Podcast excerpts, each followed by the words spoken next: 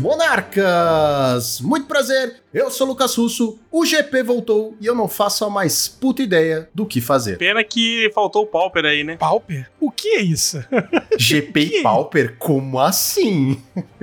E, gente, é o Eli, tá? Abraço aí. É o Eli, é, Tamo ele- roubando o Eli, tá? É Só pra que quando a fama, aqui. a fama Era só pra deixar no suspense, tá? Fala pessoal, aqui é o Eli, tô aqui de volta. Mais uma vez, é, na ter... dizem que a terceira é da sorte, vamos ver. Muito boa noite, monarcas. Eu sou Ricardo Longo e, tal qual o Pro Tour, eu estou de volta. Saudações navegantes de todos os planos, aqui que tá falando é Gabriel Gonzalez. A melhor coisa que eu vi de ter Pro Tour, GP e etc é que eu vou poder, de repente, reencontrar meus amigos, porque competitivamente, pra mim, não faz a menor diferença. Exatamente, senhoras e senhores, estamos aqui mais uma vez reunidos com esse que é um time vintage, vintage, os velhos, né? Todos vocês, eu não. Os velhos do Magic já viveram muito aí pra falar sobre a volta do Pro Tour, o que é, como funciona e o que significa em termos de jogo. Tudo isso e muito mais logo depois dos nossos reports.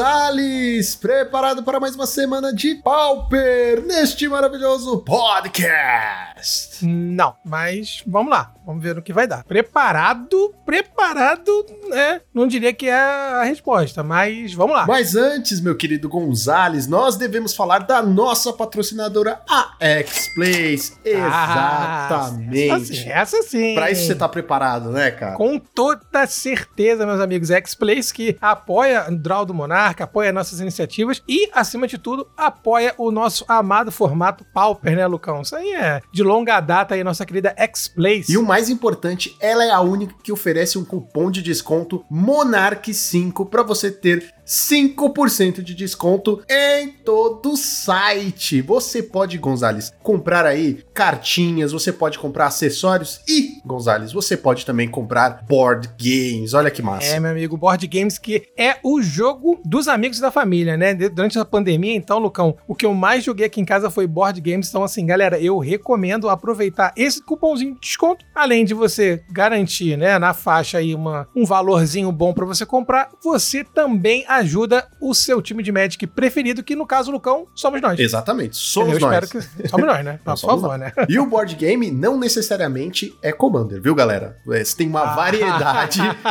de temáticas de jogos diferentes. Aqueles jogos pra você jogar sozinho, jogar com os amigos, pra fazer amizades e desfazer amizades de longa data. É, tipo, se for o War da vida, né? Você com certeza vai perder muitos amigos, mas vai se divertir. O importa. nome War já diz ao que veio, né? É, isso então precisamos. X-Place, onde o seu XP vale o dobro.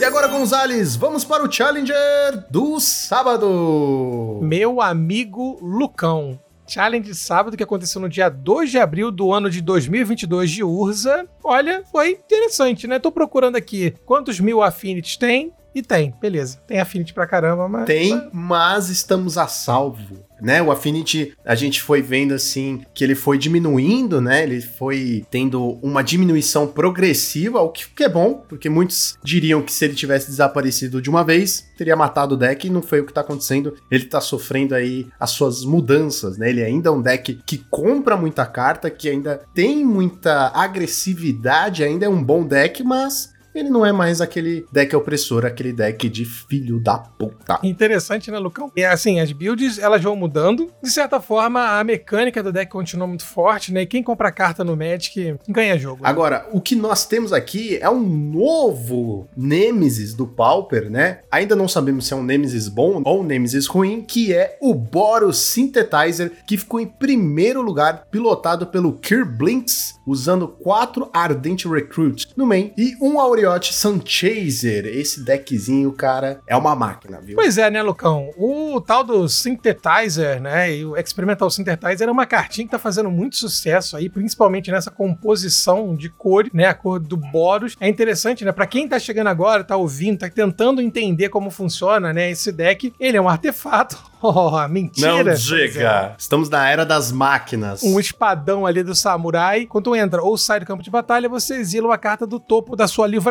ou grimório, dependendo da sua tradução. E até o final do turno, você pode jogar esse cartãozinho maravilhoso de papelão. Então tem uma outra habilidade que é interessante também, ela custa um, né? Um artefato custa um vermelho. Você paga três, sacrifica e ela vira um samurai branco boladão com vigilância, né, cara? Então uma carta extremamente versátil, cara. É isso que sempre me chamou atenção. É uma carta versátil, é um artefato que ela te dá uma, né, uma vantagem ali de topo, né, de você jogando, né, a mais é uma vantagem e ainda, né, claro que só pode ser ativada como feitiço, mas vira um samurai mal-humorado ali. Então uma carta muito interessante, né, cara? Não, e essa recorrência, né, que você tem de ficar devolvendo para sua mão, jogando no campo com Core Skyfisher e Glint Hawk, torna a carta ainda mais poderosa, porque você pode, como o Joaquim já falou várias vezes aqui, a gente só tá pincelando novamente o que ele já disse disse, né? Porque quem somos nós perante o deus Joaquim? Que é muito poderoso você fazer Synthetizer, aí você faz um Glint Hawk, revelando outro Synthetizer ou outro Glint Hawk, fazendo tudo de novo, fazendo essa bola de fogo, né? Que passa o carro em geral. É interessante, né? Que assim, como a gente até pontuou, né? Ela tá usando quatro ardentes recruta, né? O que a gente chamava de Robocop na época das narrações aí saudosas, né? Que tem Metalcraft, ou seja, ganha mais dois, mais dois enquanto você controla três ou mais artefatos. E eu vou falar para vocês que esse deck aqui é um Boros Boros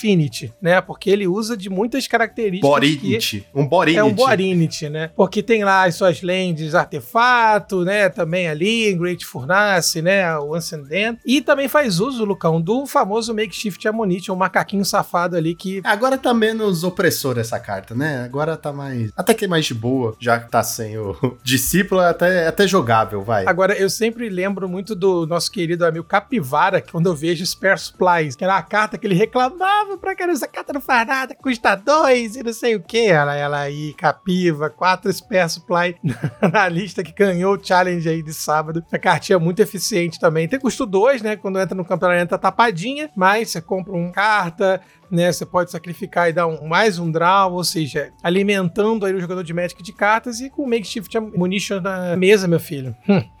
em segundo lugar, nós tivemos ele, o rei das máquinas, o único pirata que nós aturamos, o Luffy do Chapéu de Palha, pilotando o seu hack dos Affinity com dois Bushwalker, quatro Kuldota e um Rights. Cara, é interessante que o Luffy do Chapéu de Palha podia ser Luffy do Chapéu do Artefato, né, cara? Porque ele consegue se reinventar, né? Se adaptar às mudanças do meta, mantendo a sua linha de jogo que é com affinities e família e as suas variâncias ali. Esse Rakdos é muito interessante. Tem uma carta que eu acho fantástica, que é o próprio Goblin Bushwalker, né? Que é uma carta que joga em vários formatos, né? Joga no Modern, joga em várias situações. Quando ela entra no campo de batalha, se ela tiver quicadinha, né? Que você pagar mais uma mana vermelha, a criatura ganha mais um, mais ela zero. Senta, ela quica, ela senta, ela quica, ela senta, ela quica, ela senta. é o episódio 69, então pode. Ela senta, é, ela quica, pode, ela pode, pode. e assim, o resto da lista ela acaba pegando algumas possibilidades do vermelho, como o próprio Kudota Rebirth, que é uma carta que tava um pouquinho sumida, né? Ela jogava no famoso Boros Kudota também, jogou um tempo aí no Pauper. Tava meio sumidinha, mas, cara, Goblin é Goblin, quando entra no jogo, Bushwalker quicado é um alegria, né, cara? em terceiro lugar, tivemos outro Boros Synthetizer, pilotado pelo Underline Falcon Underline, utilizando dois Journey, quatro Eggs, um Electricity e um Firebolt. Eu achei interessante ele usar a Golden Egg, que é aquele artefato que quando entra no campo de batalha você compra uma carta, ou seja, ele se recicla. Se você fizer Synthetizer, tiver a possibilidade de fazer um Golden Egg, você praticamente já comprou duas cartas nisso aí. Isso é muito legal. Ele filtra, o que é muito bom também. Ele também te dá vida, que é muito legal, muito importante. Eu acho o Golden Egg uma carta bem versátil, bem bacana. É, Eldraine, né? Grande coleção de Eldraine aí que deixou seus herdeiros uma das minhas coleções preferidas em termos de lore, de arte, em tudo aí. Eu acho que é uma carta interessante. Essa lista, né, de mecânica do Synthetizer, ela faz muito valor, né? Tira muito valor dessas cartas de custo relativamente pequeno, artefato que ela, alguma coisa ela faz. Então ela é um artefato, ela faz. Interessante ver que ela que não tá usando nessa lista o Makeshift Munition, né? Uma coisa que chamou atenção aí pra gente, mas do resto, tá aquele Firebolt, né? É, assim, uma- é uma lista um pouco mais conservadora, eu diria, em alguns pontos, né? Mas em outros ela tá bem responsiva com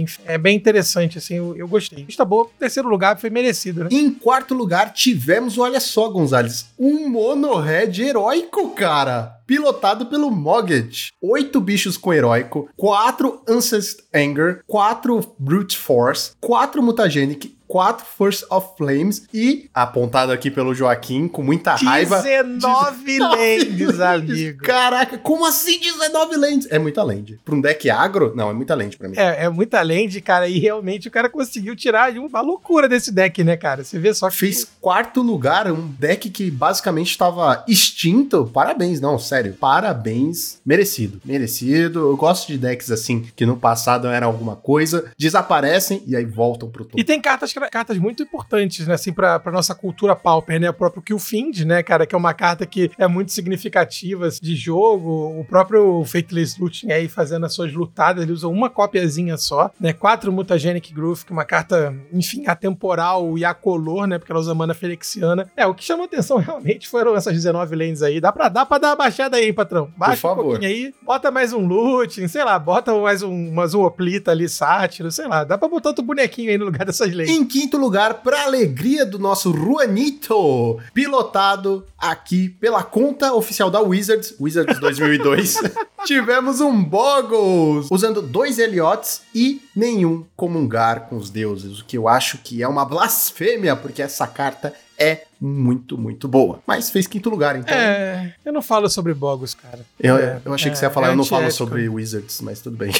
Não, não, eu não falo sobre esse deck, cara. Eu não suporto esse deck no Pauper, eu não suporto esse deck no Modern. Eu gostei muito do nosso episódio do AK falando sobre, assim, foi incrível o episódio. Mas assim, vocês viram que eu não participei, né? Porque contra a minha religião, meu amigo, que eu já sofri jogando contra Bogus na vida, cara. Você sabe que numa dessas você vai ter que aguentar o episódio de elfos sozinho, né? Porque eu também não vou participar. não. Ah, eu acho que no boca vou. Bom, é, tá, faz parte, tá justo, tá justo. Mas um bom resultado, né? Quinto lugar. Manda bem, manda Em bem. sexto lugar, tivemos um monoblufadas pilotado pelo Ramelão, utilizando três Delvers, três hackers e um sideboard bem minimalista, bem simples. É, eu, eu gosto de chamar a atenção aqui que o nosso haqueiro ali do Circuito da Lua continua aí firme e forte, né? É, mas ele não é aquela máquina que a gente achou que ia ser, né? O Boro Synthetizer se sobressaiu. Pois é, pois é. Uma listazinha básica, né? Um mono azul, azulzão da massa, bastante preordem, né? Ponder, toda aquela mecânica aí, snapzinho ali, spell pierce, um deck pra controlar, agredir baixinho. Aí, nesse caso, o próprio um circuito hacker funciona muito bem, né? Junto com toda a sinergia. E, cara, o sideboard dele é interessante mesmo, né, cara? Bem, como você falou, simplista, né? E em sétimo lugar, tivemos o de Mirfadas, pilotado pelo Mamá, com dois filmes de main deck e dois Anu de sideboard. Veja só você. É, boa lista, boa lista. Listazinha padrão, né? Aquela listazinha. Não tem muito o que falar de Dimir, é só essas pequenas mudanças que a gente É, que aí o jogador, é, o jogador acaba adaptando um pouquinho do estilo de jogo dele. Isso é uma vantagem que o Dimir, né, permite ser feito, né? Eu gostei, mas- mas é a lista padrão mesmo. Bom saber que eles não morreram. E em oitavo lugar, tivemos um Azorius familiar pilotado pelo Casa. É Isso aí me chama atenção, Lucão, me chama atenção. Ele tem, né, familiar é um deck que é muito legal de se ver jogar, né? Se pilotar nem sempre é fácil, porque você tem algumas Nem de se interações. ver, viu?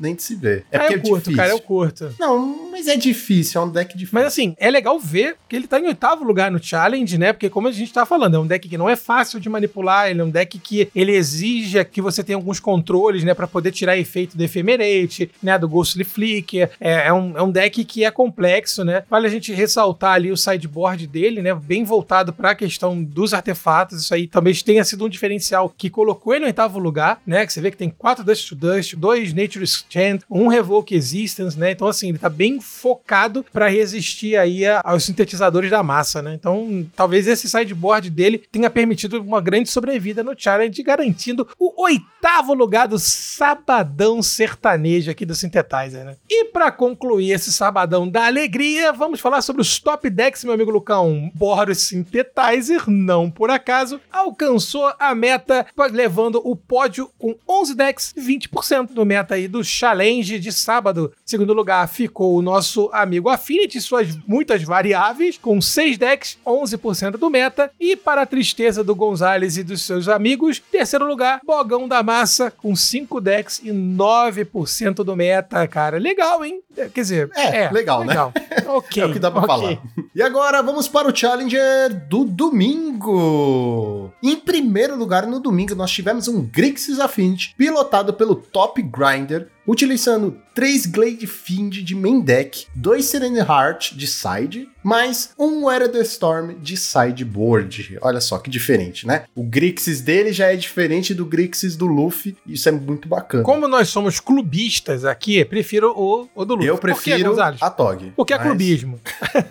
Nós somos clubistas. Mas realmente dá pra gente chamar atenção em algumas cartinhas, né, que você comentou, né? O Glaze Fiend de main deck é algo interessante, né, da gente pontuar aqui. Pra quem não conhece essa mazela da massa aí, é um artefato ilusão, como o amor. Custo 2, uma mana é, incolor e uma mana preta. Voador, é, ele é 0/1. Toda vez que outro artefato entra no campo de batalha, sob seu controle, Glaze Fiend ali ganha mais dois, mais dois no final do turno. E voando, a gente sabe que sempre é muito forte, né, cara? Sempre faz muito, muito dano, né? Uma coisa. Você é professor de história, você tem as provas, né? Que qualquer um que tenha superioridade no ar vence a guerra. Em segundo lugar, Gonzalez, nós tivemos um Burn. Veja só você, desaparecido há muito tempo. Temos um Burn aí alcançando o segundo lugar, pilotado pelo Tabadonk. Utilizando três Skewers, quatro Curses e quatro Gitu de sideboard. Eu já falei, vou repetir aqui, eu acho uma merda usar Gitu de sideboard. Porque é o bicho que não serve pra nada quando tá no main e não serve pra nada quando tá no side, tá ligado? ele é um bicho de turno 2 ou 3 que bate 2. É isso, é isso que ele faz. Depois ele morre. Então, vamos, vamos tentar fazer uma análise aqui rápida, né? Porque a lista, ela tá bem básica de burn, exceto justamente por essas quatro outras criaturas, que no caso, depois que saiu, né, o Voldaren Epicure, né? Nossa, muito melhor. É, e ela faz o que ela tem que fazer, né? Dá um pin. Lembra do Silvio Santos? Um, dois, três pin, quatro, cinco, seis pin, né? Aquela coisa não, do Silvio porque eu Santos. não sou tão Ah, velho. tá bom, topa tudo por dinheiro. então ela entra, dá um pinzinho, aí você pode fazer as suas needle drop, né? Fazer a sua baguncinha. Agora, é curioso você colocar os quatro Gitu Lava Runner no sideboard, porque a substituição é mais ou menos por ela. Ou você tirar o Thermo Alchemist e ficar um pouco mais agressivo, fisicamente falando, né? Mas é curioso, assim, não vou mentir que. É, Agora, aí. segundo lugar, meu amigo. Segundo lugar, Burn, pra mim, é mostrando que o nosso formato tá saudável. A gente tá fazendo muitas novidades, assim, e tô feliz. Tem muito deck diferente, assim, pra mim é, é um bom sinal. Em terceiro lugar, tivemos o Hack dos Affinity, pilotado por ele novamente, o rei dos afinitosos, Luffy do Chapéu de Palha, com a mesma build do sábado. Nada a comentar. Parabéns, Luffy. Voa, moleque. Bravo. Quarto lugar e quinto lugar, tivemos mais Burn. Tivemos em quarto lugar o Sarlanga com 4 Neonate, 4 Fiery Temper de main deck. Aí, o que você falou, Gonzalez? 4 Termo de sideboard, mais 4 Curses também de sideboard. Também pra mim já tá errado, porque Curse vai no main e Termo vai no main também. Pra mim não tem essa. São cartas muito boas pra você não manter. Então, o, Bur- o, o Burn, cara, e o jogador de Burn, né, o famoso burneiro que tá lá nos grupos, ele acaba Fumante. É, ele acaba se adaptando, né, Lucão? E aí ele faz essa leitura de, de metagame para adaptar o jogo dele, o formato, né, melhor se encaixa, e aí ele vai mudando esses slots. Claro, tem alguns slots no Burn que são sagrados, mas outros a gente consegue fazer umas modificaçõezinhas. Assim, eu gosto muito da, da carta do Curse of the Percy Hard, né, que a gente brincava que era o coração magoado do adolescente, pra ficar num sideboard é triste. Mas você vê que ele montou todo um sideboard já pra responder esse tipo de coisa, né, com quatro Smash to três March of Ashes e aí quatro Thermochemist também. Isso o nosso amigo Sarlangão da Massa, né? O Back-Off, que é o quinto lugar, tá mais ou menos a mesma coisa, mas aí bota dois Gitu. Então, assim, já trouxe um- uma Firebrand Archer pro sideboard também. Então, assim, você vê que o, o jogador de Burn, ele, É igual jogador de UB. Pequenas variações. ele se diverte sozinho montando deck. Em sexto lugar, pasme, um mono red heróico de novo, pilotado pelo Pokers Wizards, que é o jogador de Pokémon que veio aqui fazer uma graça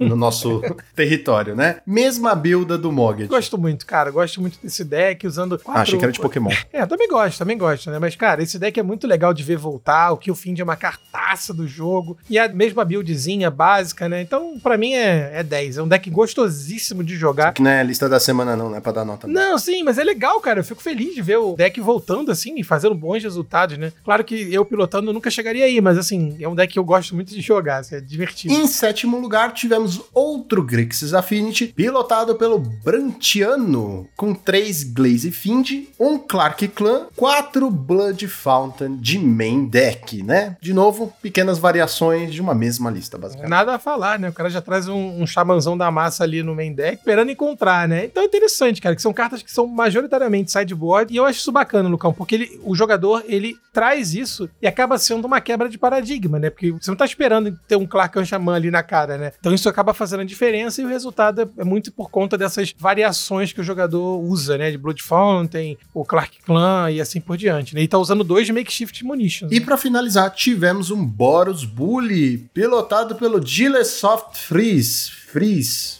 alguma coisa, com um Guardian, três Palace de main deck e mais um Guardian de sideboard. É isso, né? Eu sou meu xodozinho aí, o Borusão da massa. É interessante ver a Guardian, né, e os três Palaces de main, que é uma composição que eu já joguei também, mas aí depende muito do metagame. É um deck muito versátil, muito explosivo, e eu acho que aí, a lista padrão zona mesmo, né? Os Seekers, Esquadrão Rock, a Velha do Bingo, tá todo mundo aí para fazer a graça, né? Então, basicamente, fica por conta aí dessa preferência do jogador de colocar um No main outro no sideboard e vir já com os três palácios de main deck, né? Que os Palácios Sentinel são cartas muito fortes, mas são pesadas. E o cara já vem logo com três no main deck e é isso, cara. E para fechar os top decks da semana do challenge de domingo, de 3 de abril de 2022 do ano de USA, em primeiro lugar ficou o Jimmy Fadinhas com 12 decks e 15% de meta. Em segundo lugar, ali muito próximo chegando na linha, o nosso Affinity e os seus herdeiros com 10 decks, 13% do meta. Terceiro lugar, Lucão. Pasme, meu querido amigo. O Barnão da Massa veio com 9 decks e 11% do meta, mostrando que o Burn não está morto. Boa. É interessante, cara. Eu gosto desse finalzinho de top decks, assim, pra ver o que, que a galera tá pensando nos challenges da vida. Né? Agora vamos falar da nossa listinha da semana. Pra quem não soube, este dia 3 de abril foi realizado em Milhão. Milhão, meu amor. Lembra do. Como chama? Os incríveis que tinha a Ed na moda e ela falava Milhão, amor. Milhão. Foi realizado em Milhão o Paupergeddon 2022 certo? Que contou com 226 jogadores. E a IRL, Lucão. IRL. Lucão, é IRL, 226 jogadores, todo mundo ali amontoado, se protegendo, se prevenindo, obviamente, mas naquele calor humano que o Magic é o Gathering, galera. É o Gathering, é muito maneiro, muito legal. Tivemos a presença de muitos Geskais Ephemerates, que vem se consolidando há um tempo. Tivemos 15 decks de Jeskai, representando 7% do meta. E é claro que o deck mais popular óbvio, foi ele, o Boros Synthetizer, que assim, é basicamente, tirando acho que o Synthetizer e algumas coisinhas ali, é um deck até que barato de se montar no IRL, né? E ele é bem forte, que ficou em primeiro lugar com 18% do meta.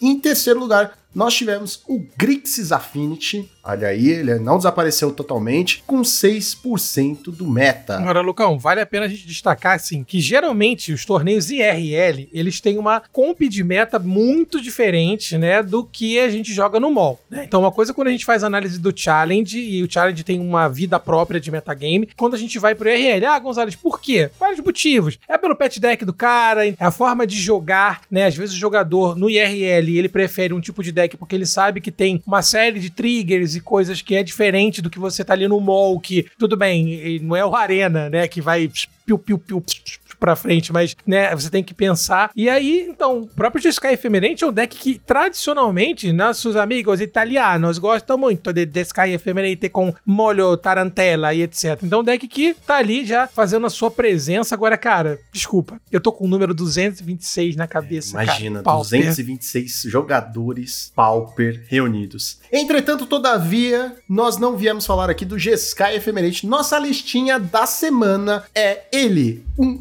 o B, cara, pilotado pelo Pietro Bragiotto, né? Deve ser italiano. Pietro sempre é italiano. Foi finalista do Paupergeddon, né? Fazendo 7-1 no suíço. E, cara, olha só que interessante, né? A gente tem geralmente duas vertentes hoje em dia de UB, né? Você tem o UB Fadas e você raramente vê, mas ainda vê, o UB Delver. Que é de verdade. Que é de verdade. É o de que verdade. Que é original. Vamos mudar. A gente tem o B Fadas e temos o B de verdade, que é o B Raiz. Deus Gormag, aquela coisa toda, bocudo, é isso, né? Tá. Mas olha que interessante, esse deck não é nenhum dos dois. Ele não tem fadas e ele não tem Delver. Ele tem Gurmag, mas ele não tem Delver. Já é diferente. Que tiro que eu disse. Isso aí não é deck raiz nada, Rogerinho. Tira isso aí, Rogerinho. Eu achei muito legal, eu achei muito diferente, porque ele apostou numa outra vertente e deu certo, assim, né? De certa forma, deu certo, ainda com as melhores remoções, com Counter Spell, usando Suffocating Filmes de main deck, duas cópias, né? Usando quatro Torn. Eu achei muito interessante, muito legal, usando carta nova de Kamigawa, usando Depth to the Kami e, Gonzalez, usando uma das melhores cartas que poucas pessoas abusam, mas todo mundo quer o ban dela, que é o Mystical Teaching. Então, Lucão, o que chama atenção é justamente isso, né? A gente tava brincando que ele se assemelha a um B raiz, mas aí não tem Deus Gormag, então a gente, né, critica. Só que ele tem cartas que tem, né, um- uma composição defensiva, como você mencionou aqui, o próprio Algor e a Thorn, né, que são cartas que são robustas, mas ao mesmo tempo ali vão poder você trabalhar com seu card advantage. E agora o Mystical Teaching, né, cara, é fabuloso. Ela torna o deck, né, a própria mecânica do deck mais interessante, né, para você conseguir buscar as vantagens todas ali. Tem um arsenal, a mágica de anulações para proteger o board, como todo bom UB tem que dar. Falou Debit to the Kami, né, para tirar da mesa um, um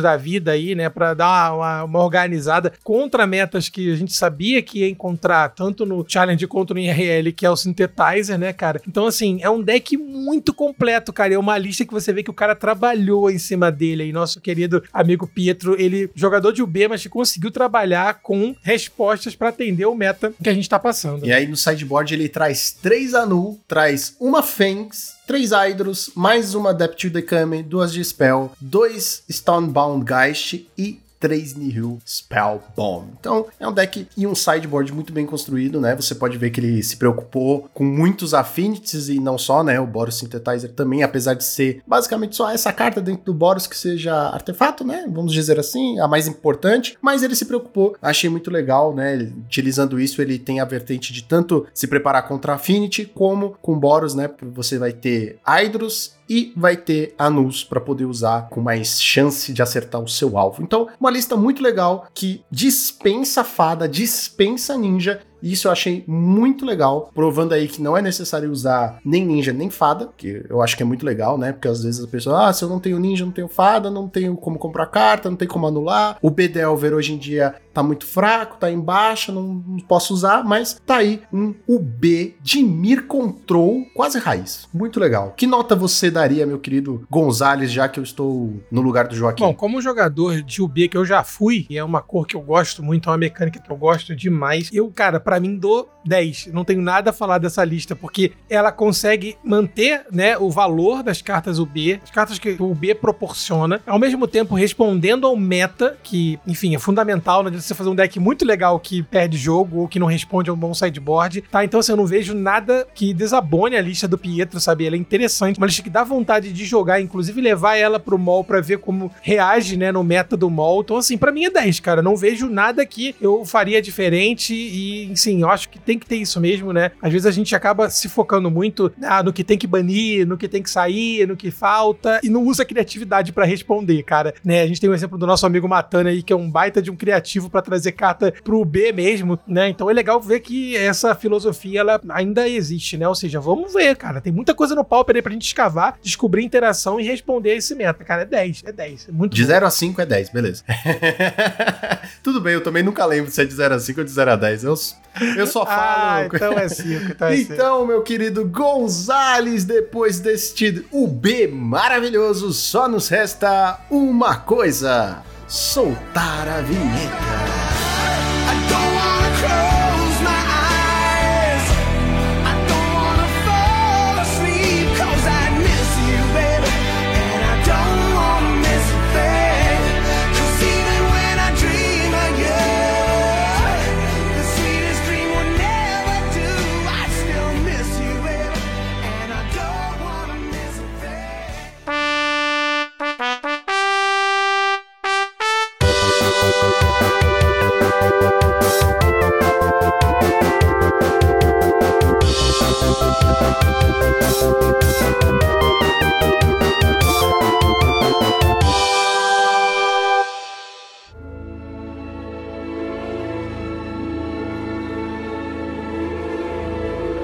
Vocês são mais velhos do que eu no Magic, né? Vocês estão há mais tempo aí, sabem a importância que um GP é, porque, pra ser bem sincero, por mais que eu entenda o que é um GP, é diferente a sensação e o sentimento que eu tenho por um. A minha geração, com muitas aspas, não entende o GP, eu acho que como vocês entendem. Por exemplo, pra mim o GP, eu não sei se ele é Pro Tour, se ele é Magic Fest, qual evento ele é ou qual evento ele se tornou ou voltou a ser. E aí eu jogo já pra vocês. O que é um GP? Eu, eu acho que, que é importante a gente falar logo cedo que nessa, pelo menos a princípio, nessa nova esquema de competitivo do Magic, não existe mais o GP, né? Pelo menos a princípio não tem mais. Eles não vão mais fazer eventos chamado Grand Bom, Prix. então, dito isso, não precisamos mais gravar, então foda-se. Né? valeu, boa noite. É, boa noite, muito obrigado, viu?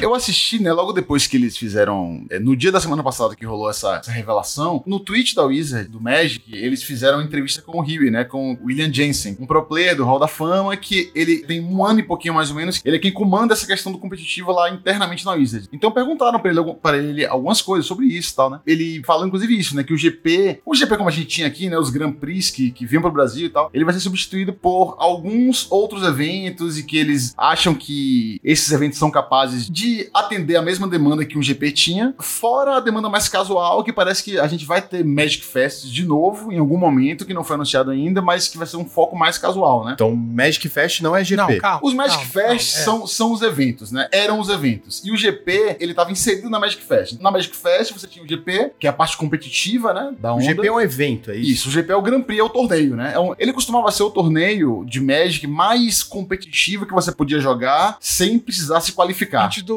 Mundial, né? Então, na verdade, o último que teve foi em 2019. Inclusive, foi o meu primeiro GP. E já não chamava-se mais GP, né, Rick? Já era o Magic Fest, justamente nessa virada. A grande questão, Lucão, é que o GP, ele, como o Rick falou, o torneio em si, né? O Grand Prix de Magic. A, a Wizard, à época, tinha uma visão diferente. Ela muda muito, né? A forma que ela vê as coisas dela, assim, enfim, assustadoramente. Então, ela tentou transformar o evento, né, esse torneio grande, como o Rick falou, sem você precisar se qualificar, você pode chegar lá e se inscrever em uma festa, que aí teria Commander, teria Pauper, teria torneios paralelos, né? Teria cosplay, teria eventos assim, sociais, aí seria a Magic Fest como um todo, entendeu? Então, assim, o, GP acabou migrando pro Magic Fest, que era essa a, a nossa Copa do Mundo aqui que reunia os amigos e todo mundo ia junto lá para ir para São Paulo, né? Onde vocês estão em São Paulo, pra confraternizar. Então, assim, pelo que o Rick falou, eu tava também lendo aqui na matéria, em cima da hora, obviamente, né? Senão não sou eu.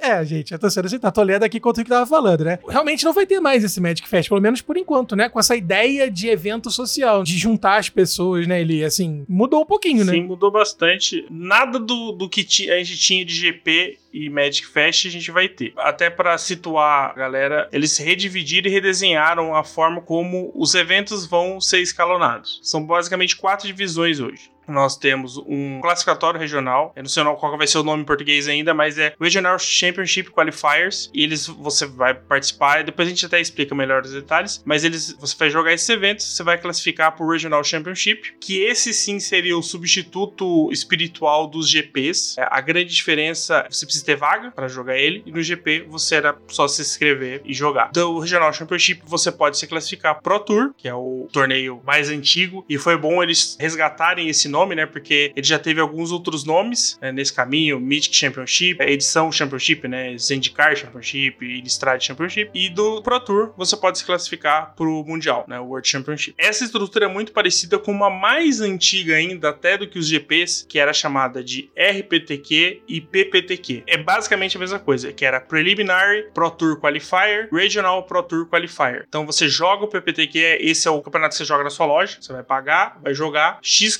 classificados de acordo com as regras, vão ser classificados, normalmente é só o campeão, classifica pro Regional, né, o RPTQ, e X pessoas dos RPTQs do mundo vão poder jogar o Pro Tour. Qual que é a grande diferença que aí vai entrar essa ideia? Essas duas partes regionais, a Wizards terceirizou. Então ela passou isso para organizadores no mundo, que aqui no Brasil, por exemplo, é a City Class Games. Estão falando até que é prêmio de meio milhão, ultrapassa o meio milhão de reais. É, jogaram tudo no mesmo balde e aí saiu isso aí. Tem os valores certinho, mas, por exemplo, são 25 mil dólares Regional Championship. É, dá quase um bilhão de reais, né? Isso, mas. É porque eu vi, que, eu vi que eles contam até os sanduíches dados, biscoitinho, água, tudo, tá tudo contabilizado. Tem, tem uma letrinha pequena ali, sabe, do site da Class, assim, dizendo que tá contabilizado. Exatamente. E aí, esse Regional Championship, a Wizards anunciou como uma das formas de dar uma agradada na, na galera menos competitiva, de que ela trabalhou com os organizadores para que durante o evento principal, esse que dá o acesso ao Pro Tour, fosse feito torneios paralelos, fosse feita uma festa. Mais ou menos como era, Como era no GP, né? então, assim, se a gente colocar na ponta do lápis, isso vai, claro que isso vai depender muito do que a City Class Game vai querer fazer. Nós deixamos de ter um GP por ano, ou às vezes um GP a cada dois anos, porque a gente já não estava certo, né, como é que isso iria funcionar. Teoricamente, para ter três mini GPs durante o ano. Para o Brasil, me parece que esse modelo é melhor, beneficia um pouco aqui. O grande problema é o Brasil é muito grande. Sendo a loja em Osasco, eu não acredito que esses torneios vão sair de São Paulo. Ah, é claro, o GP também era São Paulo. Sim, é, só que era uma vez no ano. Agora vamos ter três. Teoricamente, nós teremos menos pessoas em cada um dos eventos, até pela disponibilidade financeira de todo mundo. Sem avaliar minúcias do negócio, eu acho que pro competitivo é fantástico, né? A volta de ter um objetivo pra galera que quer competir, eu acho assim, era o que faltava. A volta do caminho do profissionalismo, eu diria, né? Mesmo que não diretamente, mas é algo mais próximo do que você pode chegar. O que eu acho que, que nesse formato,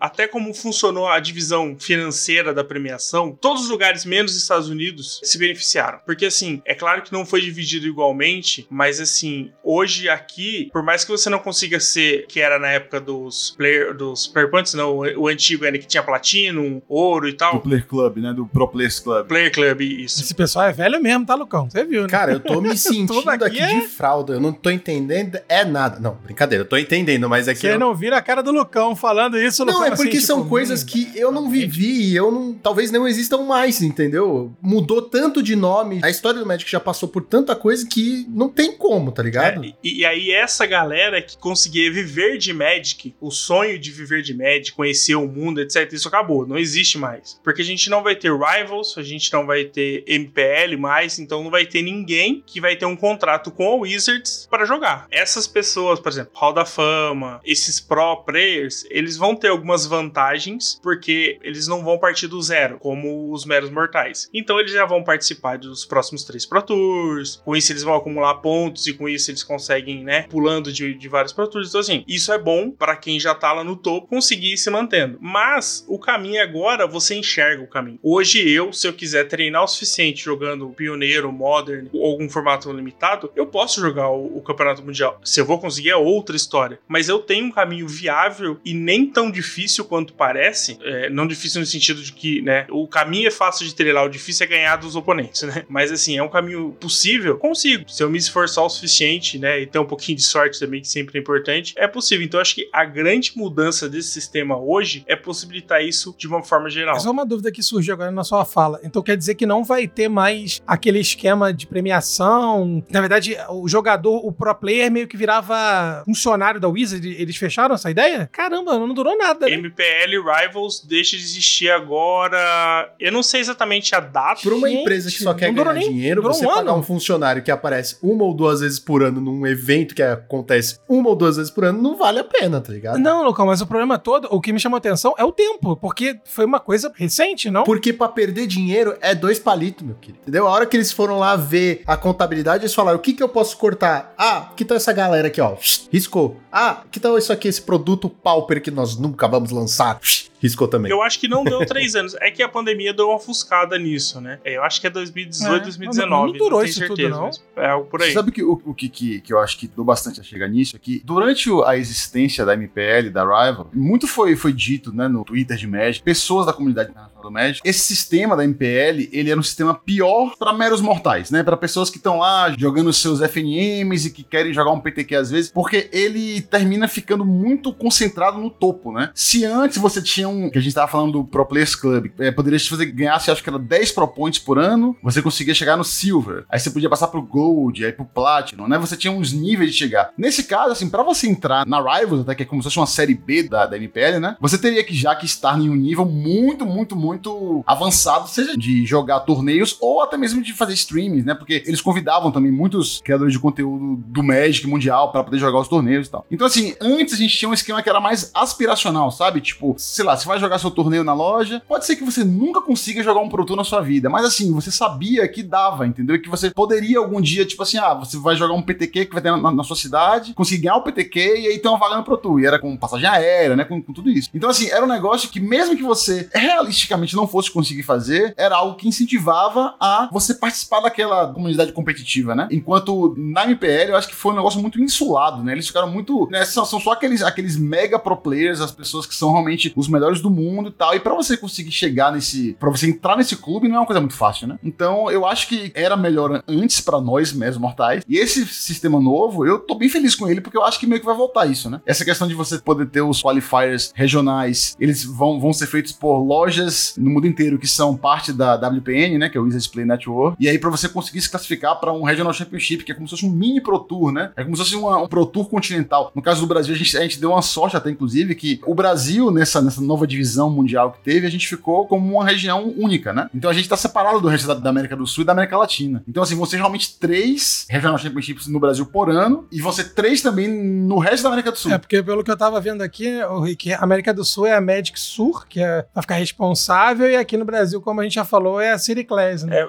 isso acabou sendo bom pra gente e bom pra América Latina. É claro que, assim, por exemplo, da Argentina pra Colômbia é uma distância considerável também. Mas, assim, se a gente for pensar na teoria, Magic é mais Uruguai, Paraguai, Argentina e Chile. É difícil fugir um pouco desse eixo, assim, pelo menos em termos de número. Tanto que acho que a Magic Sur acho que é no Chile, se não me engano. Então, assim, pra eles também ficou bom. Sei lá, estamos falando talvez de 500, 600 quilômetros deles também. Mas, assim, seria 5 mil se eles incluíssem o Brasil também. Pra eles ficou bom. E pra gente, pra gente Brasil, também ficou bom. Mas é como Mick falou, né? O Brasil é tão extenso que eu acho que, assim, a gente tem um problema logístico que é ter três eventos provavelmente em São Paulo. É, é claro que, assim, a City Class poderia fazer parceria com outras lojas. A gente poderia levar isso pro Sul ou talvez pro Nordeste também. São coisas que a gente vai ter que esperar ver. Eu não imagino que nessa primeira season seja diferente, sabe? Eu acho que vai ser três aqui em São Paulo e vida que segue para poder avaliar né, N coisas que precisam avaliar, né? É, há muito tempo não tem evento grande aqui no Brasil. É, os preços já estão astronômicos, né? Então, assim, se a gente fugir de grandes centros, isso tende a ficar pior ainda, né? A logística também é um problema, não só para levar as coisas, como para as pessoas chegarem lá. Por mais caro que seja, sair do Rio para vir para cá, caro, mas assim, pelo menos aqui você tem um deslocamento aceitável. Para quem vai jogar um evento grande, eu acho que assim, entra na parte da premiação, né? Por mais que seja tudo isso difícil, a premiação ajuda bastante. E essa é a grande mudança que eu acho que a gente tem aqui. Com o Pro Tour virtual, você não tinha esse problema. Então, assim, era dinheiro no bolso sempre. Agora, por exemplo, o campeão do, do Regional Championship que vai pro Tour, ele ganha 5 mil dólares. Tabelado isso aqui pro Brasil. Pô, 5 mil dólares. Cerca de 100 mil reais. É,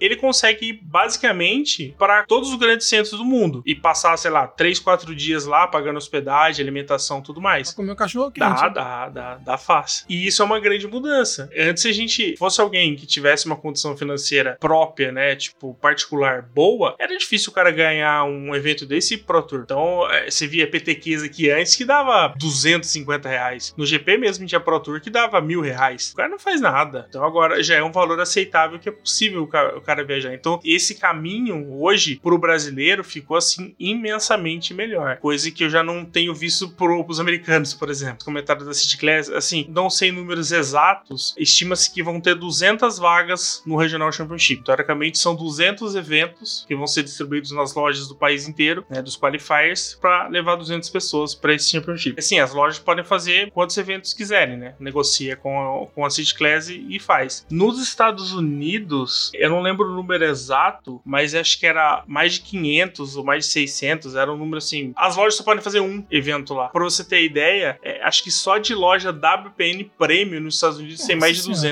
senhora, então, assim, realidade, pra né? eles o Vamos lá, negócio né? ficou bem mais Eu apertado. não entendi porque esse negócio do aperto aí pra eles e, e pra nós tá mais de boa. Tipo, deveria ser o contrário, geralmente é o contrário. Sou brasileiro e tô acostumado a Porque sofrer, a né? gente tava muito, muito, muito lá embaixo, né? Então, assim, qualquer coisinha que tivesse a mais pra gente, assim, já seria melhor. E no caso deles, como eles concentravam muitos, muitos eventos lá, né? Aí, como a Wizards quis dar uma dividida meio que na- né, nas comunidades mundiais, terminou que eles tiveram que tirar algumas coisas de lá dos Estados Unidos, né? Mas, assim, a, a situação deles, se você for parar pra analisar, ainda é muito maior que a nossa, né? Eles vão ter muito mais vagas e tal. Só que tá pior pra eles do que eles estavam antes. É, né? numa cidade, sei lá, vamos pensar numa cidade média, um milhão de habitantes. O cara tem três lojas da APN Premium e 10 da APN normal. Então, tipo assim, a gente tá falando ah, um número absoluto de, de lojas, mas a distância entre uma loja da APN Premium e outra, sei lá, 100 km, mas mais longe. Então, assim, o cara joga aqui numa, ele vai lá e tenta todo o campeonato na outra, ele pode jogar dois campeonatos no mesmo final de semana. Então, assim, é que lá é um número estapafúrdio de jogador. E uma coisa que foi dito, o Jensen mesmo falou que, assim, muita coisa pode mudar nesse sistema em termos de divisões ainda, mas o interessante é que os escritórios locais das- da Wizards participaram para a distribuição tanto dos valores quanto das vagas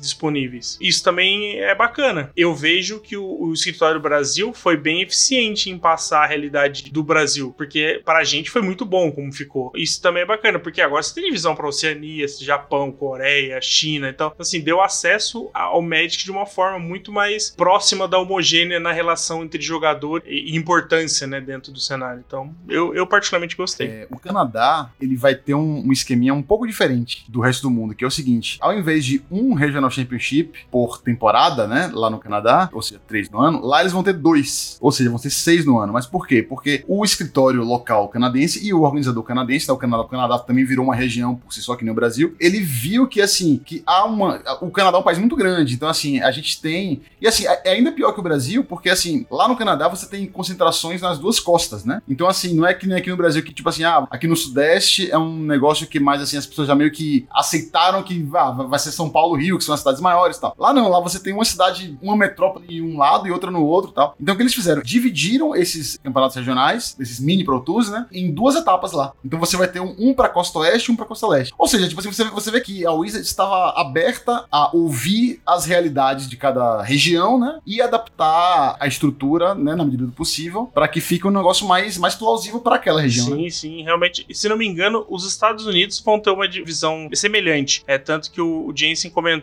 que é, eles ainda vão passar com mais detalhes. Talvez lá né, já tenha sido é, informado como é que vai ser, mas eles também vão ter uma, uma divisão similar ao que teve ao Canadá, né? E assim, a gente tá falando que aqui ficou bom. Eu não lembro o número exato, mas tipo assim, é, o Brasil tá, tá tendo três vagas pro Pro Tour, é, um de cada Championship. Nos Estados Unidos, sei lá, acho que é 16 ou 32 vagas, sabe? Tipo, é um, é um número é, muito maior. Isso é óbvio, né? Se a gente for pensar em termos de disponibilidade financeira e o quanto o jogo é maior lá, eu acho muito mais sensato que isso ocorra dessa forma. A divisão acabou sendo justa e premiando não só a comunidade competitiva, mas o país como um todo, né? Fico bem feliz com essa estrutura. Eu acho que é claro que vai depender muito de como a City Class também vai fazer isso rodar aqui, principalmente em termos de, de comunidade, né? A gente espera que a gente tenha mini GPs, a realidade é essa. Não dá pra fazer algo grandioso, porque em tese a Wizards não vai ajudar com mais nada, ela deu esse dinheiro e se vira. Isso é bom e ruim, né? É ruim que a gente talvez não consiga fazer algo muito grande, mas pelo menos conseguimos fazer algo de acordo com a nossa realidade.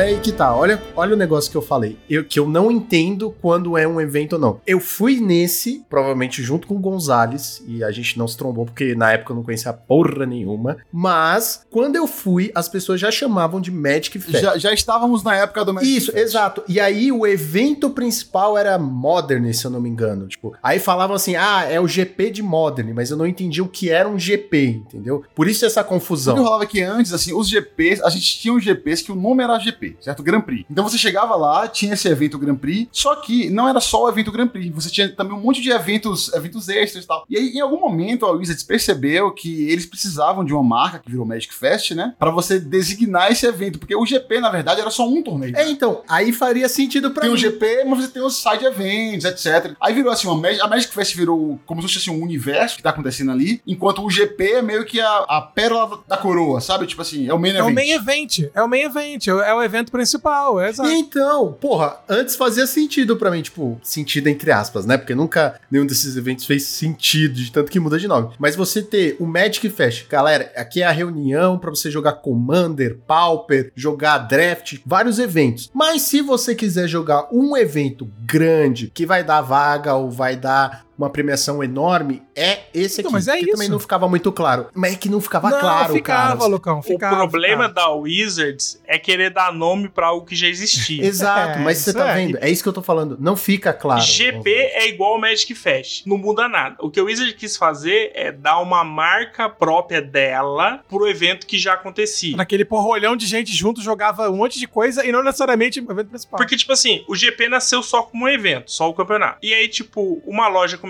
a ir vender as coisas. Aí começou a ter. Ah, por que, que a gente não faz um draft aqui? Por que a gente não faz isso? Ah, vamos fazer um PTQ no mesmo dia do Grand Prix. E foi anexando. Ah, vamos pôr essa loja. Um cachorro quente aqui. E aí começou. Podia ser Magic Feira, não Fácil. podia não, gente? Que virou Não, porque não tinha pastel. No que eu fui, não tinha cara, pastel. Cara, era o Magic Feira, cara, porque tinha um monte de barraquinha assim quando eu fui em 2019, cada um vendendo as suas coisinhas. É, eu, eu acho que eu já contei essa história aqui, né? Fui comprar a minha Thalia, né? Eu queria limpar o meu deck. Oh shit.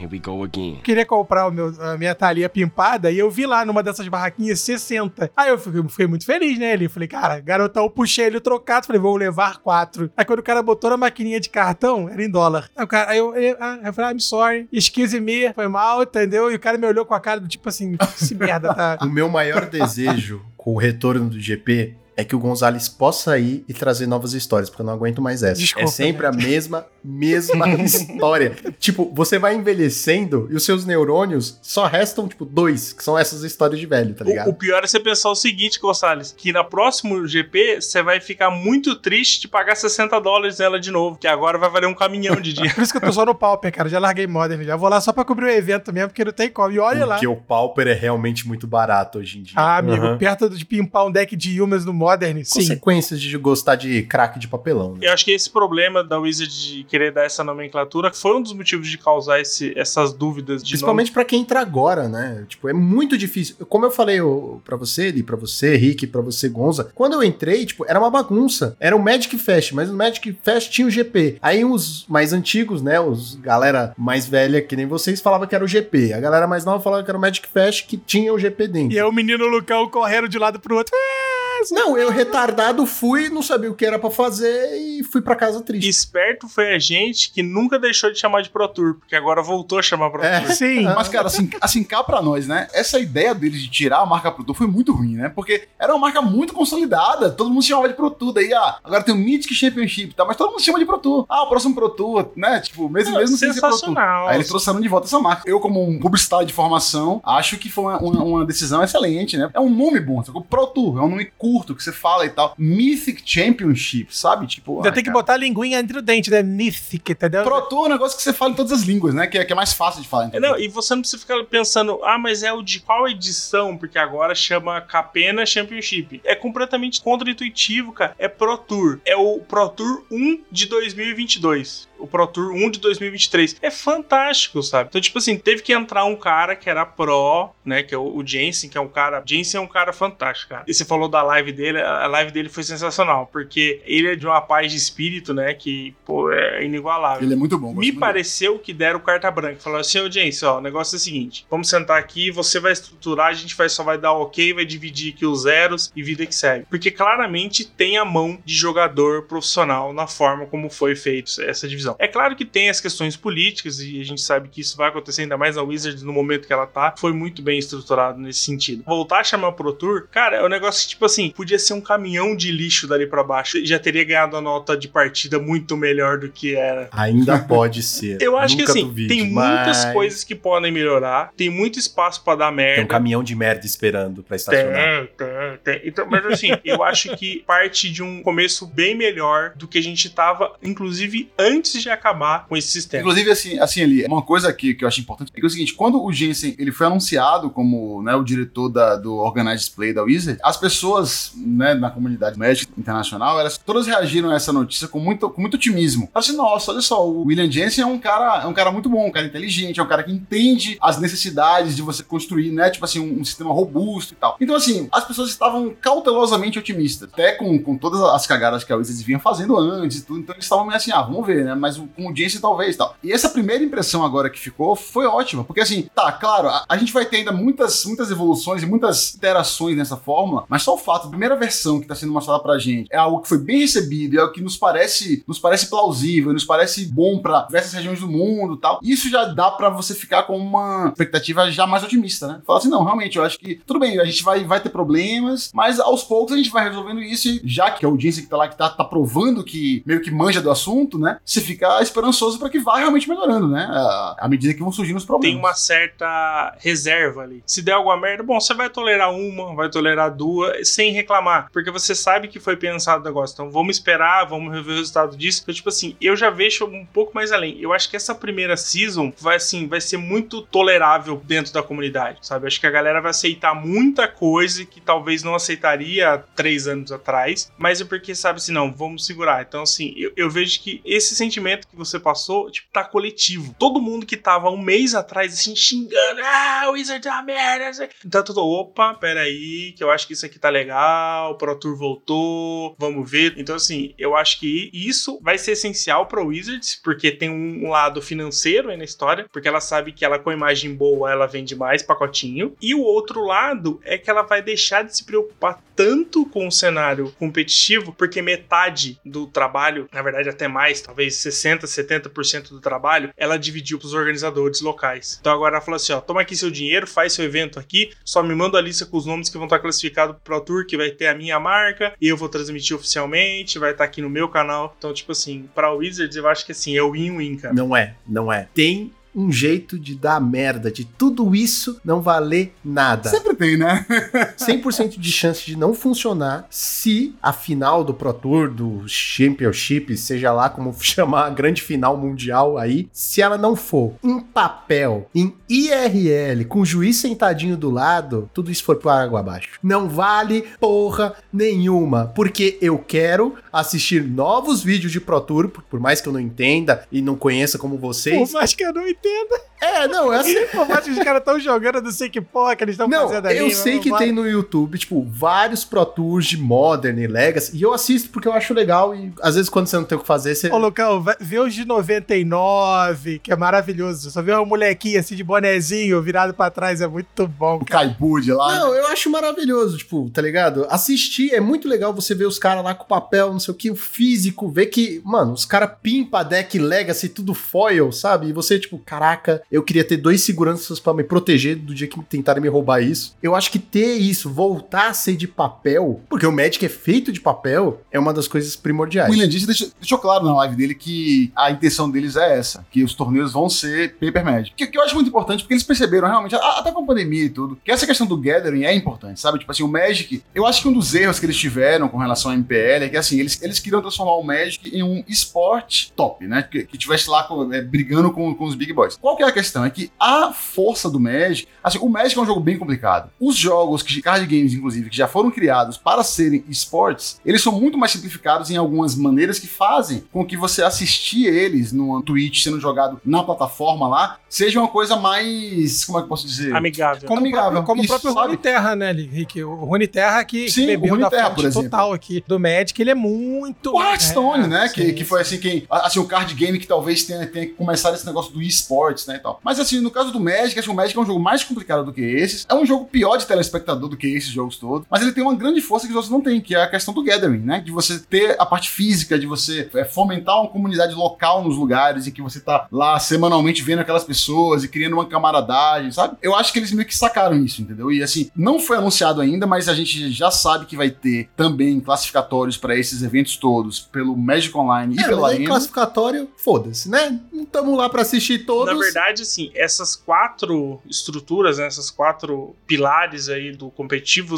todas papel, 100% papel. Os PPTQ, RPTQs, o Pro Tour, World Championship, todos eles 100% no papel. O que vai acontecer é, Arena e Magic Online vão ter algum evento, é, os showcase no mall, no Arena ainda não sabe como é que vai ser o nome ainda, se vai ser se pelo Arena Esse é algum nome esquisito. eles vão classificar pro Pro Tour. Então eles vão funcionar da mesma forma que os qualifiers, só que vão te, te levar pro, ou pro Tour, ou pro Mundial, ou fazer algum sistema de ranking, etc, etc. Então é, é assim que eles vão funcionar. E importante lembrar também que esses, essas quatro etapas, elas só vão ser válidas em T2, né, o Standard, Pioneiro, Modern ou Limitado, né, que seria Draft ou Selado. Então só esses quatro formatos são válidos para qualquer uma dessas fases. Lembrando que o primeiro Pro Tour e o primeiro Regional Championship, né, que é o, o RPTQ, eles vão ser pioneiro. Então essa primeira etapa vai ser No pioneiro. caso do Pro Tour parece que tem limitado também, né? Pioneiro e limitado. Isso, é, é, é, eu vou dizer, o formato é pioneiro, só que é, ele vai voltar ao formato antigo para quem é vintage também. É, não é velho e tal, é vintage, tá? O nome bonito agora para isso. Provavelmente ele deve ser o primeiro dia sete rodadas, oito rodadas, então deve ser três rodadas de draft mais cinco rodadas do formato. Então, três de draft, cinco de pioneiro. Deve ser mais ou menos assim que funciona. Como era ver. também o antigo nacional, né? Pra quem é é dessa época. Caraca, juntar a velharada é muito bom, cara. Lá, é muito lá. bom. Não, ajuda, né? Não ajuda. É igual o Nacional, que é igual ao PTQ, que é igual ao Championship classificatório da meia-idade.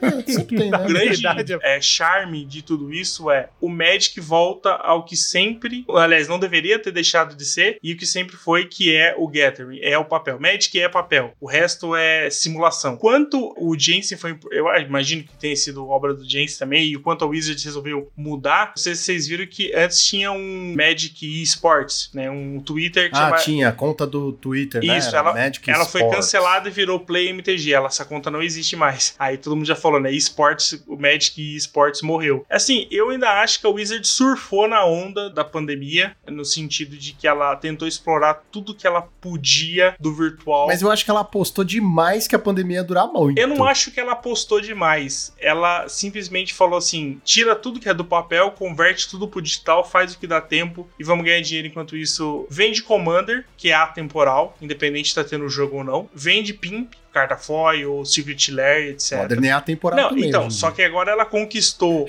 uma fatia da comunidade que, assim, ela vai continuar fomentando de alguma forma. Só que, assim, eu não vejo que ela vai ter tantos investimentos no Arena da mesma forma que ela tinha. Só que ainda tem um trunfo. Pioneiro pode vir para a Arena, deve vir, vai poder ter T2. As lojas vão poder voltar e, e acredito que vão voltar a ter. Que é melhor plataforma de treino do que o Arena? É, de treino sim, mas se tiver também no Arena T2 dando vaga, não sei se o pessoal vai querer, sabe, ir pra loja jogar T2. Então, aí eu já te dou um parênteses assim. Eu já vi vários negativos. É, assim, até certo ponto, pela minha realidade financeira, é, eu sei que T2 é complicado. A cada 3, 4 meses você tá ali investindo 500, 600 reais para atualizar seu deck. É complicado. Mas aí o Arena entra na seguinte forma: quantas vezes você monta um deck e não sabe como ele funciona é, porque você não tinha onde praticar? Você não vai no mall, porque você vai gastar duas vezes. Então acontece que você acaba montando ou vê alguém jogando e joga com o deck e fala assim: nossa, que deck horrível de jogar. O que você vai fazer? Vender ele por metade do preço para comprar outro deck. A vantagem é que o Arena vai encurtar esse caminho e talvez otimize o seu gasto. Isso eu tô pensando para alguém assim: eu quero montar um deck T2. Eu não quero ter uma pool T2. Eu não vou comprar três caixas de booster a cada edição para poder ter uma pool no começo da próxima rotação, sabe? Então, considerando a realidade Brasil, eu não acho que T2 vai ser tão jogado em lojas. Pioneiro vai ser o carro-chefe, com certeza. E eu tô falando isso desde quando o Pioneiro foi tirado da lista de Pro Tour, no começo da pandemia. Eu falei que Pro Tour é o formato do tamanho do Brasil. Ele é ele cabe no bolso do brasileiro, ele é tão competitivo quanto o Modern, muito mais acessível. Ele tem é, menos complexidade, um pouco menos de complexidade que o Modern, então assim, ele não tem uma barreira tão grande para jogadores novos. Então eu acho que assim, o Pioneiro vai alavancar ainda. A gente conversou com o Juliano, né, no último episódio do Hackers, ele foi até um pouco mais além. Ele acredita que pelo menos dois dos três Pro Tours serão Que pioneiros. seja, eu acho que tem que ser mesmo. Eu acho que Pioneiro tá em ascensão e é um ótimo formato. Vai trazer muita gente nova, muita gente nova que tem condição. Eu não tenho condição no momento, então não vou nem me aventurar. Mas você vê o horizonte, né, Lucão? Você não precisa gastar tudo agora. Exato. Você não É, precisa eu acho fechar seu que é a deck grande agora. questão ali. E assim, a gente tem uma perspectiva. Então, olha só, mas eu acho que a questão toda, senhores, é é a perspectiva que a gente tem de, de Magic em si. A gente tava num, num ambiente extremamente nebuloso, né? Ao meu ver, assim, sem muitas possibilidades. Ali a gente não tava conseguindo Pro Tour. É que a morte do competitivo trouxe a morte de qualquer perspectiva de evento, eu É, acho. entendeu? Então agora pra gente, né, bem ou mal, a gente tem a, tá vendo ali, quer dizer, você pode não querer ser competitivo, você pode querer fazer alguma outra coisa, mas assim, que coisas são mais palatáveis ao jogador comum. E assim, só pra concluir esse pensamento, eu acho que a gente tá numa fase relativamente boa do Magic, né? Quem me acompanha no Twitter, enfim, nos próprios programas, sabe que eu sou um crítico assíduo da própria Wizard, mas eu acho que desde a criação, né, comitê, as últimas questões de ban, né, a atenção que está sendo dada ao jogo, tem me agradado como jogador e eu acho que a gente está numa ascendente da política da Wizard de conseguir melhorar o nosso hobby, tá? Então, assim, da mesma forma que eu critico pra Chuchu, assim, eu vejo uma esperança no fim do túnel de que as coisas podem melhorar e a gente pode bater de frente, de repente, com outros card games muito fortes, como o próprio Rune Terra, que eu tô jogando agora enquanto tô gravando com vocês. Filha da puta, eu sabia. eu sabia que ele tava quieto demais. RH, não quero saber. Uma coisa que que a gente tava falando mais cedo, que eu consegui abrir aqui pra poder dar uma olhada, que é o seguinte: a gente vai ter esse esquema novo que vai ter, né? De qualificatórios regionais, depois o torneio regional, que classifica pro Pro Tour. É, O que, que vai acontecer? Cada torneio regional desse, né? Que é, enfim, aqui no Brasil teremos três por ano. O vencedor de cada torneio desse, ele vai se classificar diretamente pro Mundial, certo? Que vai, que vai ser uma vez só por ano, né? Vai ser só. Eu acho que vai ser no fim do ano, mas enfim, não sei ainda. Isso aí também é outra coisa. Que acontece mundial no meio do ano e eu nunca entendo também porra nenhuma. Tipo, é mundial no final do ano, no meio do ano. E aí, o que vai acontecer? Praticamente todas as regiões, elas dão uma vaga pro Mundial. Assim, quando você ganha um regional da sua região, né, você vai ganhar uma vaga pro Mundial. A exceção são os Estados Unidos, a Europa e o Japão, porque cada um desses vão dar duas vagas pro Mundial. Então, assim, o top 2 do, desse Pro Tour regional dos Estados Unidos, da Europa e do Japão dão duas vagas pro Mundial. Já quando a gente tá falando de vagas pro Pro Tour, aí já, são, já é bem diferente. O regional brasileiro, por exemplo, dá quatro vagas pro, pro Pro Tour, certo? Já o regional da América do Sul dá duas vagas só. Já o da Europa dão 24 vagas. Estados Unidos, 32 vagas. Então, assim, você tem essa diferença mundial, né? Tipo assim, cada lugar regional vai, vai classificar a gente para o Mundial diretamente e também para o Pro Tour. Jogando o Pro Tour, você vai conseguir também. Eu não sei se eles já falaram assim como é que vai ser top 32, top 16, etc. Mas em cada Pro Tour você vai ter também um- uma quantidade de pessoas ali que vão ganhar vaga para o Mundial. Então, o Mundial, assim, o que eles querem fazer assim, é, na época que eu assistia bastante os Pro Tours e tal, a gente tinha três Pro Tours no ano mais o Mundial. E vai ser exatamente isso. Só que diferente de antes, que a gente teria, tipo, três Pro Tours e o Mundial, que seria uma coisa um pouco menor, né? Uma coisa mais restrita, esse Mundial vai ser maior. Parece que vão ser mais ou menos 128 pessoas jogando esse Mundial, em vez das 24 que era ag- agora, né? Antes da pandemia. Então, assim, eles querem realmente fazer o Mundial como se fosse uma culminação da temporada, né? Como se fosse assim, um grande evento que, né, que vai ser dar mais grana. E, assim, não é impossível um mero mortal conseguir a vaga. É difícil, é muito difícil. Digamos que é mais fácil do que era antes, porque,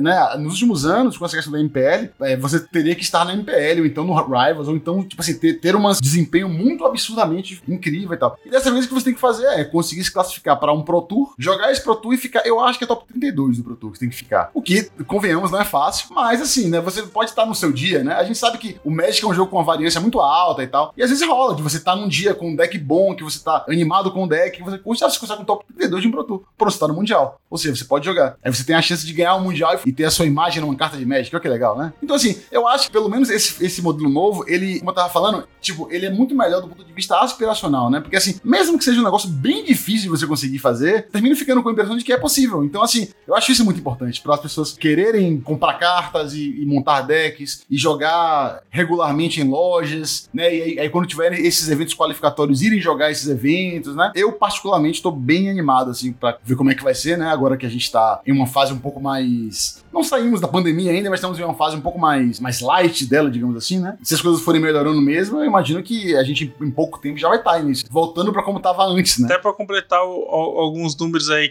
que o Rick comentou, falou de 128 jogadores no Mundial, tá com estimativa de 300 jogadores, né? Então, assim, vai ser um mega evento, né? E você falou da parte financeira, 25 mil dólares é a premiação aqui pro Brasil e nos Estados Unidos, por exemplo, 130 mil dólares, né? Então, cinco vezes mais. O que eu achei bem justo, considerando a, a realidade deles também. Você falou dos jogadores do Mundial, basicamente é os top 8 dos três Pro Tour. Na verdade, eles falam por resultado. né? Quem terminar acima de 12 e 4 participa. Top 4 do Mundial desse ano também. É, vai ter classificação direta tanto do Arena quanto do MOL. Os campeões regionais, né? Como você já citou alguns aí. Vice-campeões dos Estados Unidos, Europa e Japão. Também lá eles têm um acesso a mais. E aí entra um outro grande ponto que é a parte dos pontos. Porque o quê? Antes você, tipo, basicamente você tinha que ir bem num evento e muito bem em vários eventos para conseguir ir escalando né, as coisas. Agora não. Como você ganha uma certa pontuação de acordo com os resultados dos Pro Tour, você pode, por exemplo, ir regular, tipo assim, top 32 em três Pro Tour seguidos e participar de mais dois na sequência. Só por ter conseguido um resultado legal nesse Pro Tour, sabe? Ou tipo assim, você estoura num Pro Tour, sei lá, faz top 8 no Pro Tour, só por ter conseguido o top 8, você já tá garantido sua participação em mais três Pro Tour. É a pontuação, ela leva em conta os últimos três que você participou. Esse sistema hoje te permite, porque, por exemplo, você não precisa fazer top 8 em sequência. Os próprios prós já aconteceu com eles, sabe? A gente falava, por exemplo, ó,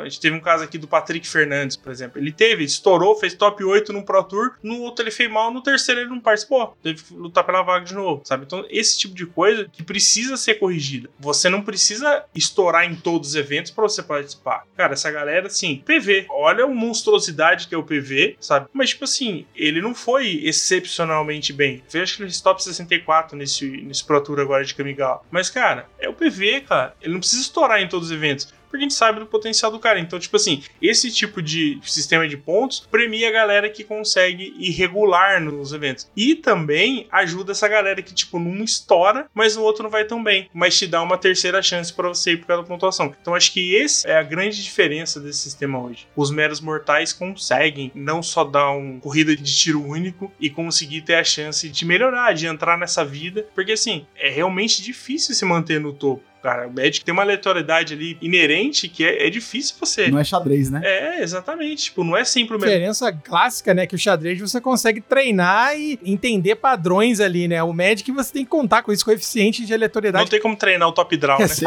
tem, mas se você Ah, for aí pego, não. eu só tô dizendo que tem. Mas se você for pego, conta e risco. E a grande questão, né, que eu sempre lembro, né, cara, que quantas vezes a minha mãe falava, né, pô, tu vai ficar jogando Magic, vai estudar, vai estudar. E o Magic ainda é visto como um hobby, né, cara? Não é, não é um jogo que a gente. que tem uma projeção fácil, né, pra um garoto agora que tá começando, por exemplo, imaginar que o cara vai, vai estourar e ter chance de ganhar torneio, ganhar dinheiro com isso, propriamente dito, né? É, mas eu aposto que a mãe do PV deve falar assim: para de estudar, vai jogar carta, cacete.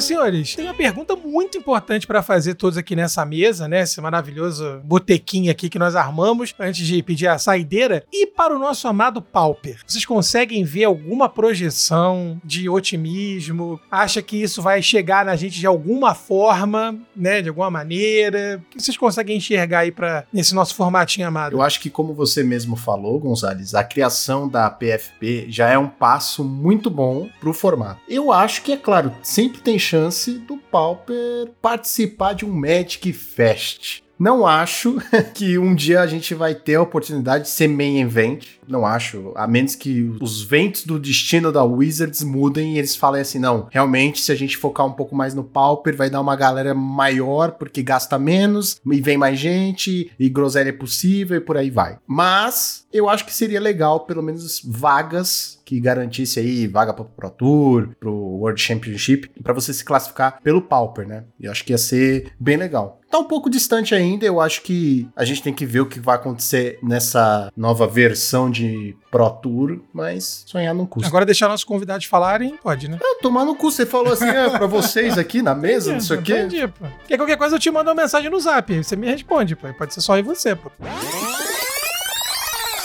O que eu ia falar é o seguinte, que vocês lembram que antes da, da pandemia a gente estava vivendo um momento aqui no Magic brasileiro e latino-americano que a gente estava tendo o, o Latam Magic Fest, Aí, né? ó, outro evento aí, outro nome que eu não, não faço ideia de como é que conecta. É, é porque esse, na verdade, era uma primeira tentativa de fazer algo até um pouco similar com isso, né, que tá acontecendo agora. Mas enfim, que, que também foi, foi uma coisa regionalizada, né? Enfim, que era a Bazar de Bagdá, se eu não me engano, que era quem tava por trás da organização e tal. Mas assim, o que tava acontecendo é que, é que o quê? No Latam Magic Fest, a gente tava tendo aqui em São Paulo, pelo menos, muitos qualificatórios o tempo inteiro e tal. As lojas podiam escolher o formato. O Pauper tava incluso, inclusive. Você tinha é, qualificatórios pro Latam Magic Fest no formato Pauper. Você não tinha um main event no Pauper. Isso aí eu acho que vai ser difícil mesmo ter, né? Tipo, é isso. O, o que aconteceu é que dessa vez a, é, a Wizards, eu acho que foi uma notícia que foi um pouco preocupante, assim, pra quem gosta de Pauper, de Legacy e de Vintage, né? No caso do Pauper, talvez, eu acho que a decisão da Wizards é por ser muito acessível, já o Legacy e Vintage é por ser muito pouco acessível. Então, assim, eles quiseram meio que ficar no meio termo ali, né? Tipo, nem 8, nem 80 e tal. Só que, assim, eu vou te dizer que eu não acho que seja impossível que, à medida que a gente vá desenvolvendo esse novo modelo, a gente possa chegar a ter qualificatórios para o regional em outros formatos. Faria muito sentido você impedir, até porque, por exemplo, no Brasil, tendo em vista quão caras estão as cartas de Magic hoje, né? Tipo, as cartas de Kamigawa estão absurdas, estão um negócio surreal. Temos a questão do dólar, né? Da cotação do dólar pro real. Então, assim, o Pauper aqui no, no Brasil, principalmente, termina sendo uma maneira realmente acessível das pessoas começarem a se interessar por isso, né? A se interessar por jogar. Por exemplo, o glorioso Joaquim, que não está presente agora nesse momento, eu sei de conversa com ele que ele já está, assim, meio interessado no pioneiro, em montar um deck, sabe? Tipo assim, pra poder começar. E assim, o Joaquim, vocês sabem, ele é muito fã do Pauper. Então, assim, o Pauper, ele pode ser também, tipo, uma porta de entrada para esses outros formatos, sabe? Então, eu acho que não é impossível que aqui no Brasil, especificamente, a gente possa ter no futuro, se a Wizards der um pouco mais de autonomia regional, né? Organizadores daqui do Brasil, no caso a City Class, né? Que eles resolvam fazer qualificatórios em Pauper também. A gente vai ver o que, que vai acontecer, né? Vamos ver como é que vai ser. A gente não quer um World Championship Pauper, a gente só quer um evento que garanta. Não é que você não queira, é que você, assim, você não tá pedindo porque você sabe que é um sonho muito É, não, exato. Então, mas aí eu me contento em falar que não é o que a gente quer. É o que a gente almeja, mas não é o que a gente É, eu concordo com o Rick, eu acho que a gente tem que ser bem pé no chão nesse sentido. Não almejo, e sinceramente,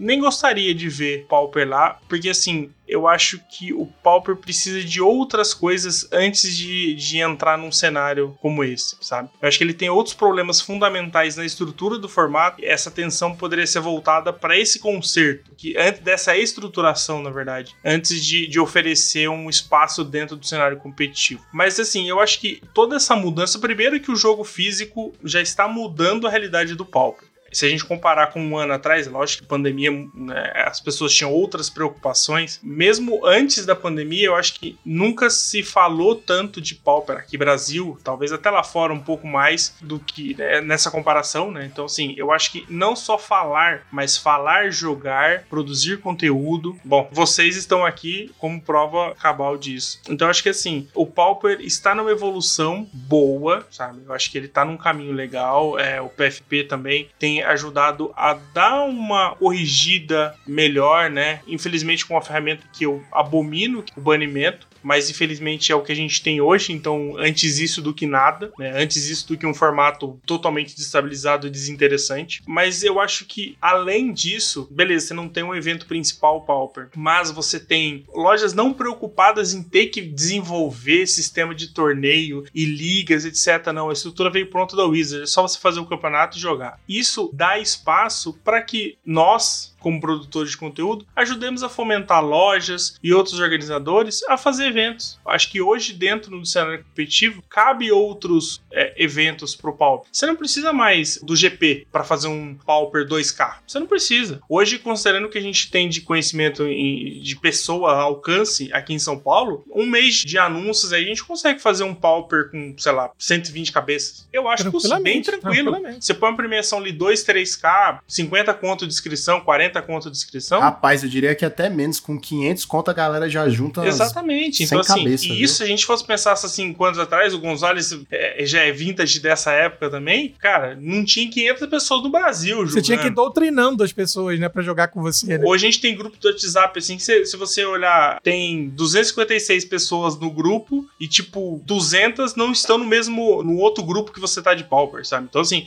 o alcance hoje do Pauper no Brasil, primeiro pela realidade financeira, né? Exigência financeira do Pauper é muito menor, mas eu acho que o, o fato de você aliar um jogo competitivo, mas dentro de uma comunidade agradável, é o que faz tanto o Pauper ser aceito hoje. Porque, cara, eu nunca vi tanta gente de outros formatos jogar Pauper como eu tenho visto hoje. Falando aqui pela minha cidade. Os torneios Pauper voltaram ali no começo de dezembro. Aliás, final de novembro. Eu comecei a jogar, acho que na primeira ou na segunda semana de dezembro. Cara, sei lá, de 12 eventos que eu participei, um deu 12 pessoas. Todos os outros acima de 16 pessoas. Numa quarta-feira à noite, eu acho bem ok. A gente teve torneio com 25 pessoas na quarta-feira à noite. Então, tipo assim, é algo surreal. Conhecia 25 pessoas que jogavam Pauper em São José antes da pandemia, que ia com frequência em loja. Então, acho assim, acho que essa realidade do Pauper que traz esse calor no coração de imaginar de que o formato tem possibilidade, sabe? De evoluir, de a gente poder almejar algo mais pro formato. Tô sim. numa expectativa, como eu disse, muito boa. Tava ainda, de repente, esperando que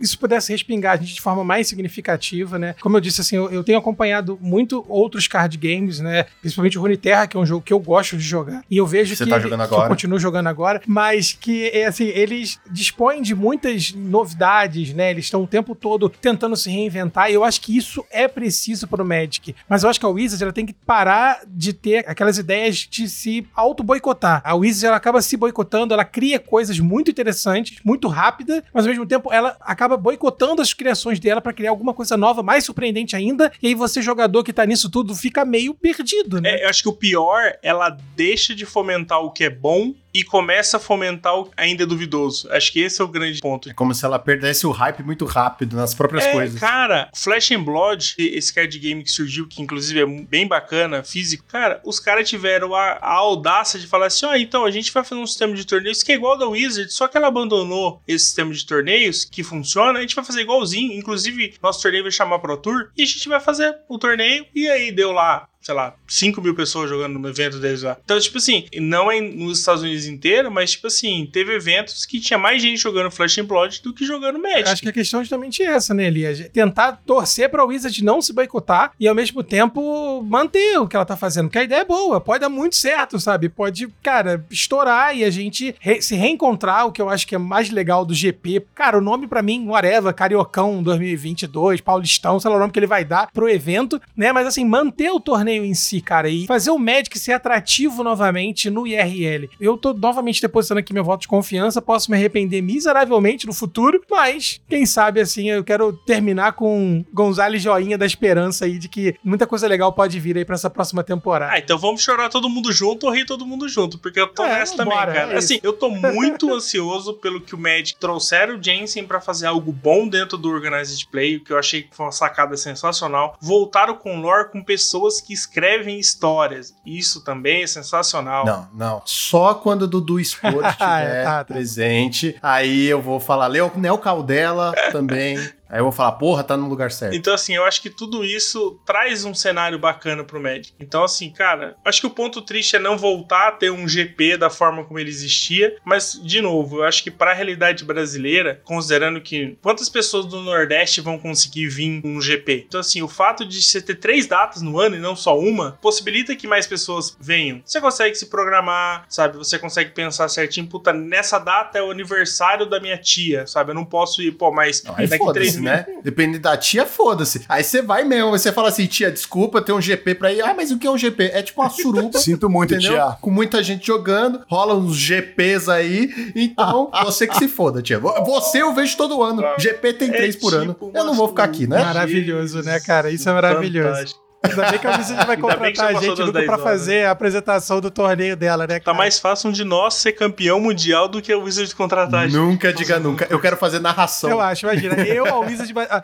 ah, ó, eu tô imaginando a Wizard mandando pra mim um presentinho na porta da minha casa com uma cartinha e uma mochila dizendo: Parabéns, Gonzalez, você foi selecionado para fazer. Dentro da mochila cocô e pegando fogo a mochila, né? Ai, ai, Só se for. Acontece, gente, acontece. Mas e vocês? O que acharam dessa notícia da volta do GP? O quão velho e nostálgico você está se sentindo agora? Deixem nos comentários. Não se esqueçam de nos seguir em todas as redes sociais e nos ajudar no projeto do Padrim, certo? Cada centavo conta pra gente continuar trabalhando pra vocês, certo? Então, fim do turno, Draw do Monarca!